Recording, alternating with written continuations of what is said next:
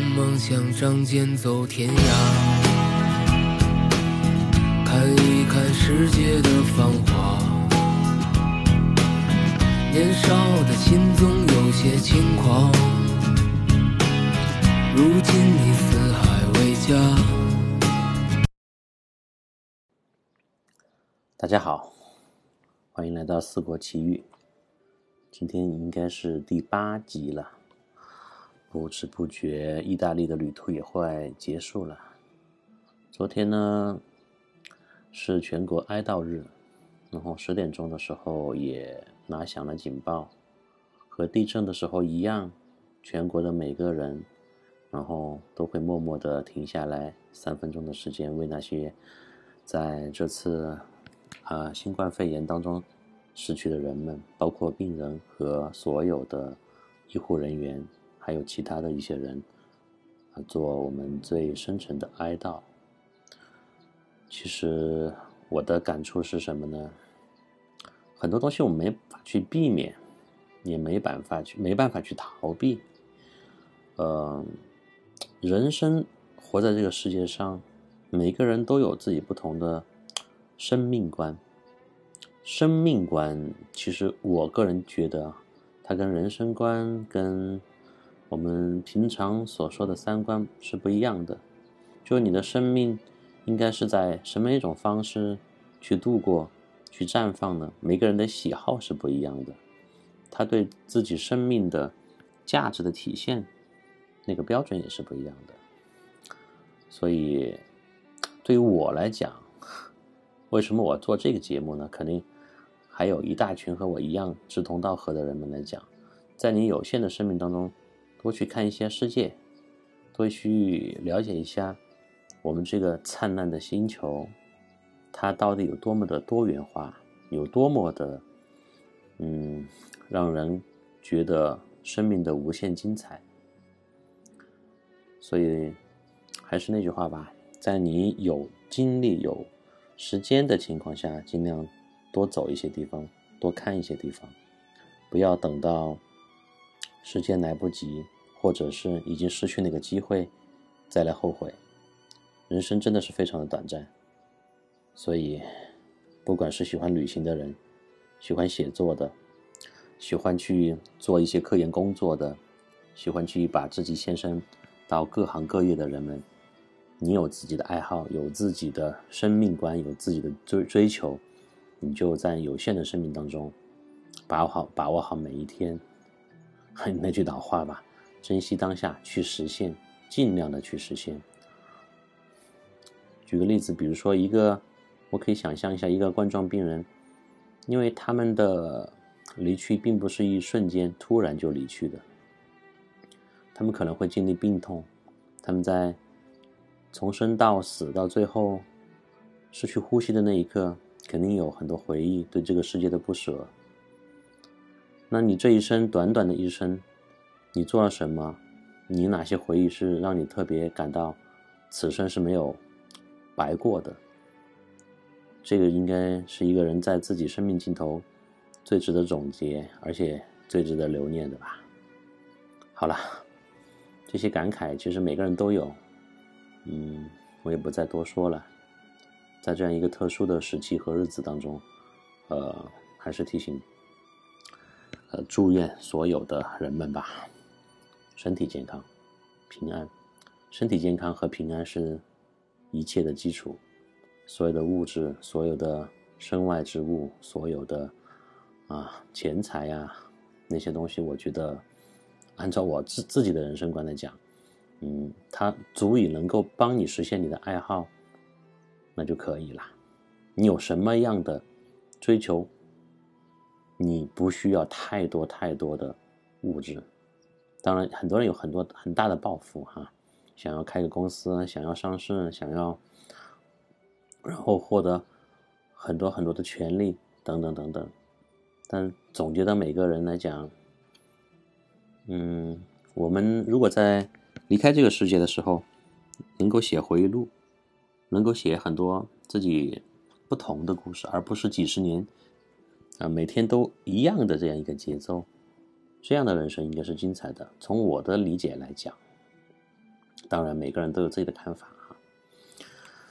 嗯，呃，昨天我看到那个十三幺，呃，许志远采访牟其中的那一段视频，牟其中也是一个非常传奇的人物了吧？从当年中国的首富到首骗，他在九十年代啊初期啊，应该是八十年代末，用挤火车皮的罐头换回了呃这个嗯四架飞机。这个传奇的故事，后来他的呃多次的坐牢，然后又出来重返商界，包括现在今年应该九十岁了，还在呃经营自己的公司，去做一些他想要做的事情。我想这样的人生，可能他在最后回忆的时候是一点遗憾都没有的。你去享受你这个人间人人生过程的那个精彩，呃，结果呢，他。它自然而然的，还是那句话吧，存在就是合理的。今天开始又那么多的废话，啊，昨天没有上传节目，当然也是静静的在家里面去反思，去对逝去的人表示哀悼。那今天呢，我们继续接着上一次朱尔茨在那不勒斯的晚上喝酒的那个事情接着聊。嗯，上次我讲到了我跟朱尔茨在街头的一个小酒馆喝酒，啊，那喝的是鸡尾酒，但是那个浓度也不低，我估计度数也有三十多度吧。边喝边聊，这应该是第三轮了，但是没有结束，后面还有一轮，听我慢慢往后讲。这轮下来，我们两个都已经有点微醺，两人那种一见如故的感觉呢，越来越强烈。一个呢，可能也是性格比较投缘；另外一个，啊，年龄也差不多，对有些事情的看法也是一致的。呃，朱兄就开始给我讲了一下他的情史，啊，什么他很舍不得上一任女朋友，但是因为他的女朋友去了外地，不得不分开。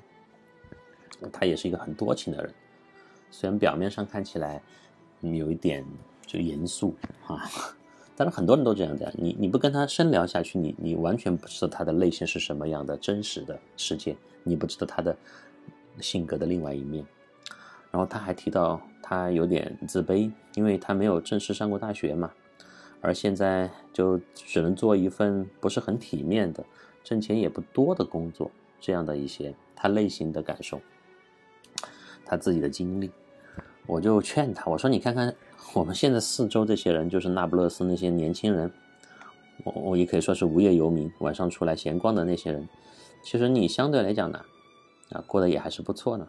他说他也是哈，对吧？你看这个世界上那么多人，有好多人是过得比你好的。我们看到很多富豪啊、大亨啊那种富二代呢，那那是过的什么日子？但是这种人在全世界总量来比的话，有多少呢？你看一下你身边的人和你比你差的人。你那个时候心态可能会有一些变化，你就会觉得好像自己不是那么差的，不然的话，每个人都觉得自己很恼火。所以乐乐观呢是一个很重要的生命的态度。我刚刚提到那个牟其中，他也是非常乐观的，他在生命当中经历了那么多次的呃磨难啊啊三次四次的入狱，然后被这个呃媒体追追杀。啊，这个追杀就是说被媒体的轰炸，说他是骗子。那他他现在还是很乐观的在生活呀，一个九十岁的老人呢。我们后面还讨论了一些教育的问题。我说，我们中国的学生呢是全国最辛苦的人，他是完全不能理解的。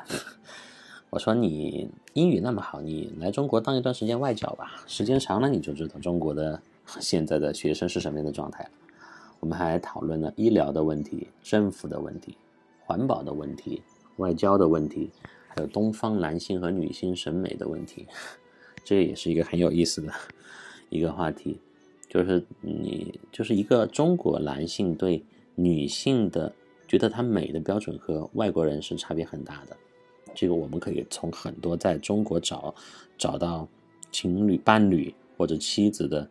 呃，老外，而且还是比较成功的外国的老外，你就可以看得出来，他找的 这样的女性的外表，的标准是完全跟我们中国人大部分男性对女性审美的标准是差得很远的。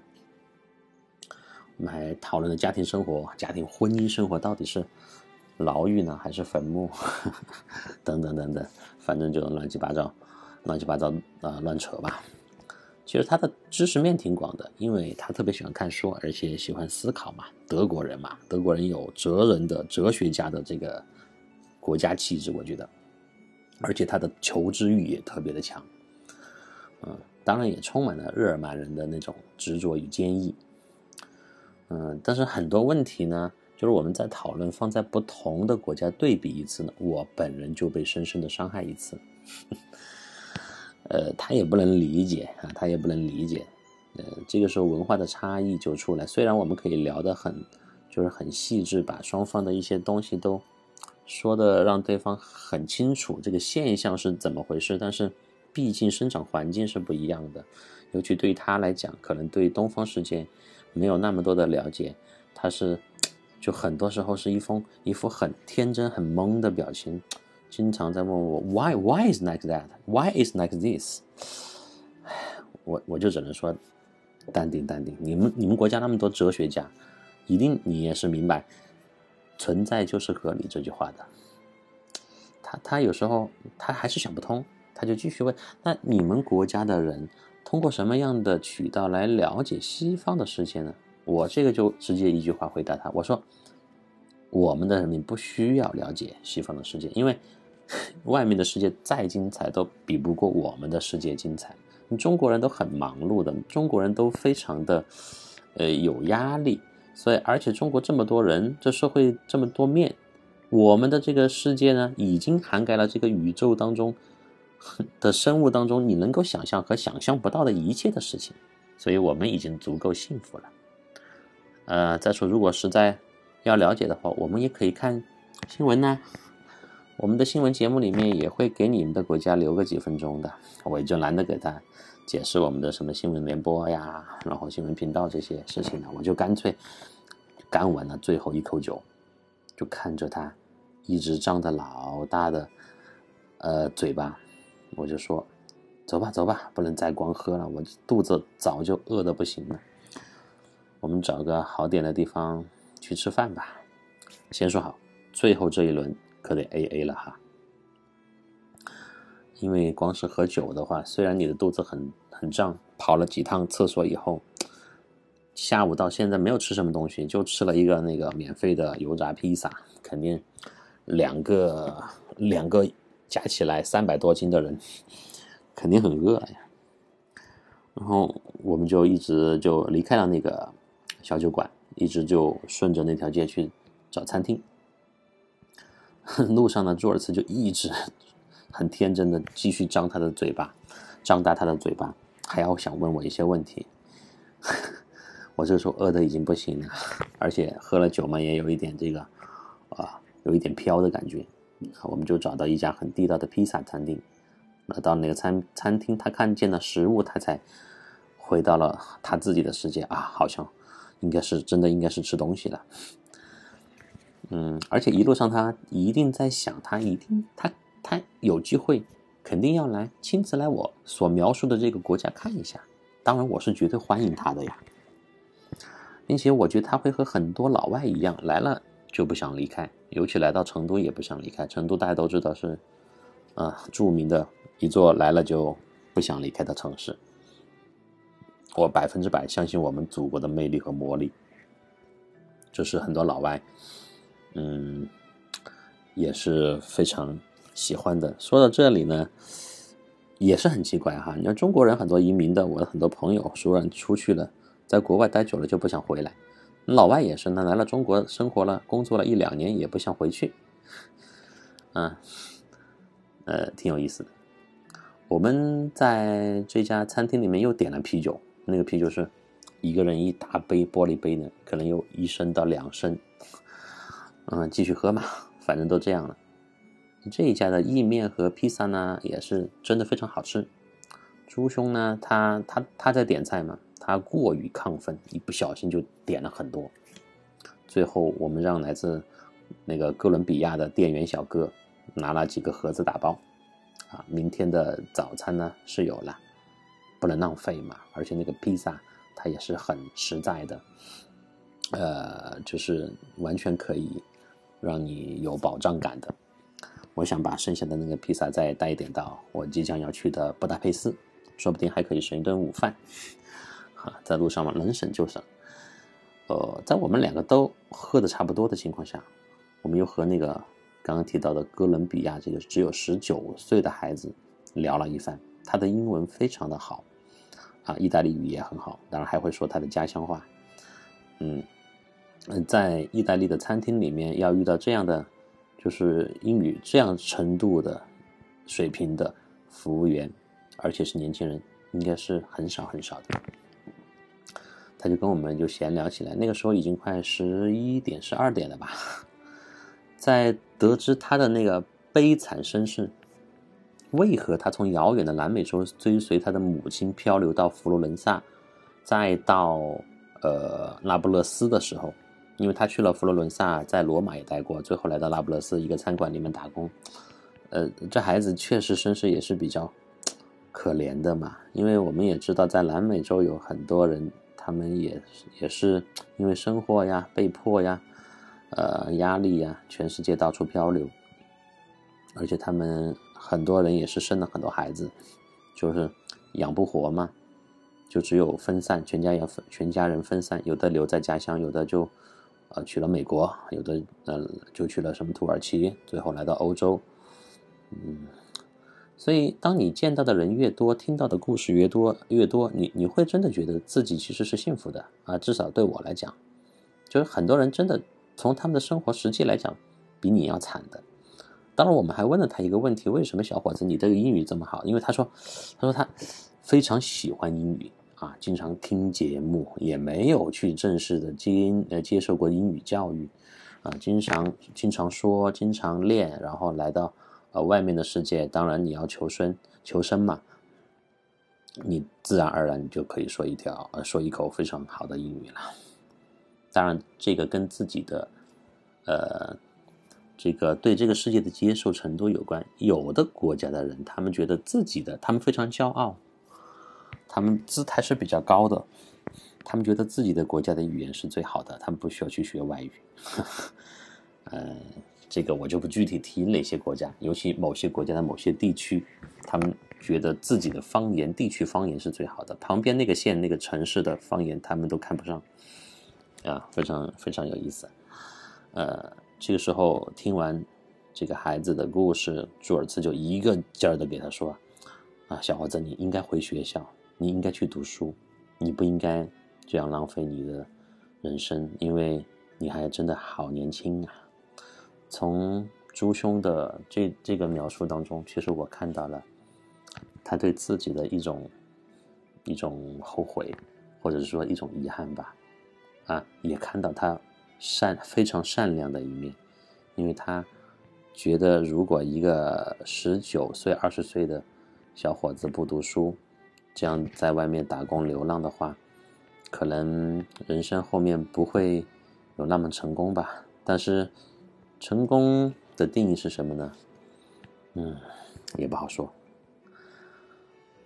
啊，吃完喝好，打包买单，啊，所有的一切都结束以后，我跟朱兄虽然说了再见，呃，我并真挚的邀请他到中国来做客，他也欢迎我再次去到德国去找他。但是我们都非常清楚，下一次见面。呃，不知道真的在何时呀？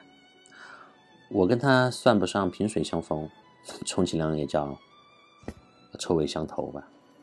在这七个多小时的相处当中，三轮酒精的下肚，喋喋不休的废话，真的还是不够过瘾。但是人生总要离别，在漫长的人生道路当中，有太多次的旅途当中，我们都会遇到太多这样的人。就匆匆与你相遇，相聊甚欢，却又不得不匆匆离别。能留下这几个小时的欢乐时光，其实也算是永恒了。当然，我们也留了联系方式，嗯，然后回来以后，呃，前段时间我也经常提醒他一定要勤戴口罩、勤洗手啊，小心冠状病毒。德国现在情况也不是很好。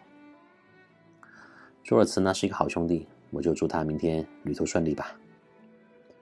对了，朱兄他得知我后面会去阿姆斯特丹，他第二天在手机上跟我联系的时候，还给了我他前女友的呃电话号码、联系方式，呃，以及他那个女朋友现在在打工的餐厅的。招牌菜单，他说我可以去那里吃饭，那么就说，呃，是朱尔茨介绍来的，找到他那个女朋友还可以打折，啊，我非常的感动，啊，虽然我不知道我后面去到阿姆斯特丹会不会有机会去那个餐厅吃饭，但是我真的非常的感谢他，就是从这些细节能得知，就德国朋友这个德国朋友他是非常用心的在对你，而且很小心很细心。我想起了我的其他几个国外的朋友，他们也和朱尔茨是一样，为什么和老老外都能够和前任保持非常好的关系呢？呃，这一点，呃，真的，也许真的值得我们去学习。那就是外国人分手了以后，两个人之间基本上不会出现那种仇人的感觉，都是非常好的朋友关系。我几乎是遇到的所有老外都是这样。深夜一点过了，我在冬夜里吐着酒气，凭着模糊的记忆，啊，跌跌撞撞，穿梭于一条条漆黑的小巷，脚下呢随时会碰到酒瓶或者香烟盒。我慢慢的向火车站的方向走去，途中偶尔会看到几个同样醉醺醺的酒鬼，当然我不敢去招惹。都是当地人，在几个大路路旁的垃圾车，呃，正在工作，用那种垃圾的清运车，在把旁边的垃圾桶里的垃圾倒倒入这个车厢里面，发出非常大的轰鸣声。嗯，在那个昏暗的路灯下，那个垃圾里面的热气啊，也夹杂着寒冷的雾气。那个时候夜已经很深了，我在酒精的作用下。好像已经产生了错觉。前两天在佛罗伦萨那个秩序井然的大街上，一片祥和，各国旅客优雅的散步、购物的景象，好像已经消失在遥远的梦中。此时，自己身处这个非常邋遢的街道，才是最真实的世界。我好像不只是在同一个国家南下了几百公里，而是来到了一个不知名的。另外的星球，在寻找自己。第二天早上呢，我居然在 大平层的床上安全的醒来。我是坐电梯上来的吗？我已经记不清楚了。就这样，我离开了意大利，啊，回忆了一下，从到罗马去佛罗伦萨。见到了我的好朋友地中海，啊，跟着他自驾去了一个山里，看了托斯卡纳的美丽的乡村景色，然后又一个人南下，经过罗马，再到呃拉布勒斯，从拉布勒斯去到了索伦托，索伦托又意外的发现了呃波西塔诺海滩这样一个呃 世外桃源的美景，再到我回到拉布勒斯，遇到了朱尔茨。这短短的接近一周的时间当中，我觉得人生被拉长了。就是你在旅途当中，呃，这样的经历，你一个人独自去面对不同的事情和人，还有不同的目的地的这样的短短的几天经历，它可以让你的人生在几十年当中有非常鲜活的记忆。所以，为什么我非常喜欢写游记呢？而且把自己的感受。和，呃，当天的经历都能够非常清晰的、清晰的记起来，并且把它记录下来。我一直觉得这是一个非常划算的事情。我前面也提到过，就是你花了一次的钱，你当时的感受会在你的随后的记忆当中长时间存留下来。当你比如说这段时间我们都比较空的时间，你再去回忆的时候。那里面的感觉，你当时那种情景历历在目，马上浮现在你的脑海当中。这种感受是非常非常神奇的啊。这样这样呢也会就是出生呃促进下一次旅行的到来。你不停的这样的循环，嗯，去经历，然后去回忆，去感受，去又去经历，又回忆，又感受。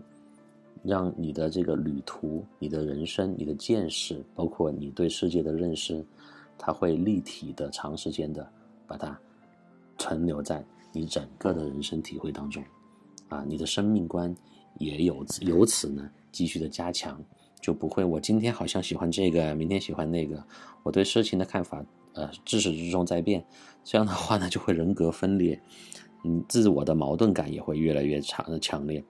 人还是要有一个比较坚定的信念和固定的一个观念，你才会觉得人生的意义，它是很重大的。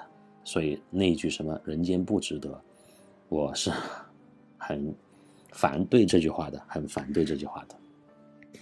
好了，今天就算是正式的结束了意大利部分的分享。那明天我会踏上匈牙利布达佩斯的。呃，土地，那我们明天继续开启第二段行程的精彩之旅吧，再见。